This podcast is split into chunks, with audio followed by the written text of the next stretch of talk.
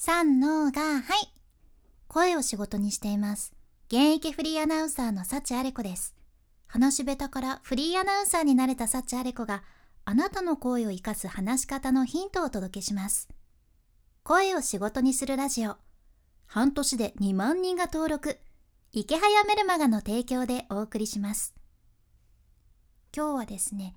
聞き手にストレスを与えない相手本位の順番についてのお話ですね。まあ、つまり自分本位の順番にしちゃいかんよねっていう話なんやけどなんかすんごい大げさなタイトルやなっていうくらい実は本当にちょっとした出来事からのインスピレーションなんですよ。あの電話から聞こえる音声ガイダンスってあるやん自動で流れてくるあの音声アナウンスやねでこの前ねある会社にお問い合わせをしてでその音声アナウンスが電話から流れ始めたじゃん。で何々の人は1番をで何々の人は2番を何々の人は3番を押してくださいとかああいうのありますよね。で自分がどれにも当てはまらん時のめっちゃ緊張するっていうのないですか？あれ1番やったんかな？え聞き直せないなみたいな感じの時結構あるんやけどその他の人は4番をしてくださいって流れてくるんですよ。でああ安心したっていう あるあるなんですけどね。私だけなんかな？私結構あるんやけどそれでいろいろアナウンスの通りに番号を押していって大体どれぐらいですかね？23分は経ってたと思うんやけどでそれぐらい経った後にねなお〇〇をご希望の方はこちらの電話番号ではありません。何番におかけくださいってこう数字を言い始めてさ。私がねその〇〇希望の方やったんですよ。やけんえーみたいな感じで先に言ってくれよじゃないですか。いやなんか音声アナウンスやけんちゃんと効率のいい流れを考えてらっしゃると思うんやけどまあ仕方ないと思うんやけどでもこれまるまる希望の方のストレス半端ないと思っちゃうね私以外でも。でこれはまだ音声アナウンスやけんいいとしてこれを人と人とのコミュニケーションでしちゃったらいかんよねって思ったじゃん。ポイントとしては相手が得する情報を先に伝えてあげんと聞き手のストレスになるっていうことなんですよ。例えばさ、まあ、本当に例えばやけどあなたが今初めて歩く道をね行ってるとしてで突然ファーってアナウンスが流れ始めるんですね。どこからともなく 今何々局より道路の制限が出されました足元に気をつけてください。落とし穴があります。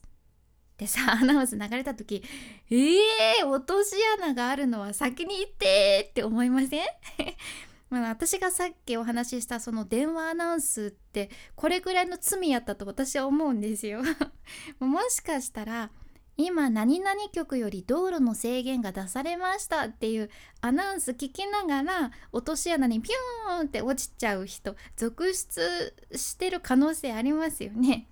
まあここまでね差し迫ったものっていうのはなかなかないにしろこれ落とし穴落ちちゃった人はやっぱりそのアナウンスに対して話し手に対して不満が残っちゃうんですね。やけん順番って侮れなくって本当に大切なものなんですよ。話す時によく結論から言ってあげる方がベターというか親切ですよっていうのって結構ありますよね。あれも同じ感じやと思うんやけど話し方において相手視点っていうのがとってもとっても大切なポイントやね。で相手視点の順番になってるかっていうのもやはり意識したいなって思うところです。でそれは結論と本文の順番とかそういう大きいくくりやなくてもっとね小さな文章一つ一つの順序まで相手視点で考えられるともっと分かりやすく聞き手にとってこう満足感のある話し方になるかと思います。これはなんかちょっと先に言っといてよっって思った音声アナウンスの人に教えてもらったことですね最近。感謝。ということで今回のまとめとしては相手が得する情報を先に伝えてあげると聞き手の満足感につながるっていうことですね。今回の内容と合わせて聞きたい回を今日も概要欄に一つ入れています。今日は損してませんか？喋りにおいて大切な3つの視点という回ですね。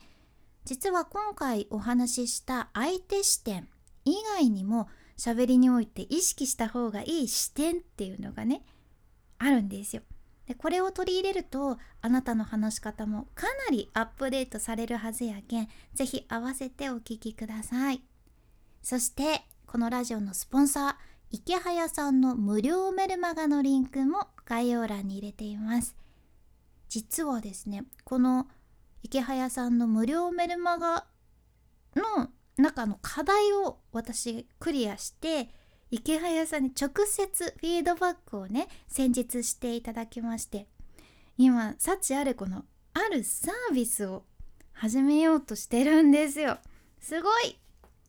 いやこれね3ヶ月前のメルマガ読む前の私はねめっちゃびっくりすると思うんですね。まずそもそもネットビジネスで稼ぐなんて3ヶ月前は本当にかけらも持ってなかったし自分が何かサービス始めるとかも思ってなかったしということでいや行動した結果形になっているというか、まあ、もちろん周りにいる人たちにたくさん感化されて動いとるわけなんやけどこういうのってやっぱり自分で形作っていくものなんですね。すごく楽しいですよ。だからこそなんか読んでない人を読んでほしいなって思うんですね。まだメルマガ読んでない人新しい自分に出会いたいっていう人とかあとこの春から変わりたい何かを変えたいっていう人無料で手に入ります。是非概要欄からサクッとチェックして池早さんの無料メルマガ読んでみてください。君に幸あれ。ではまた。博多弁の幸あれ子でした。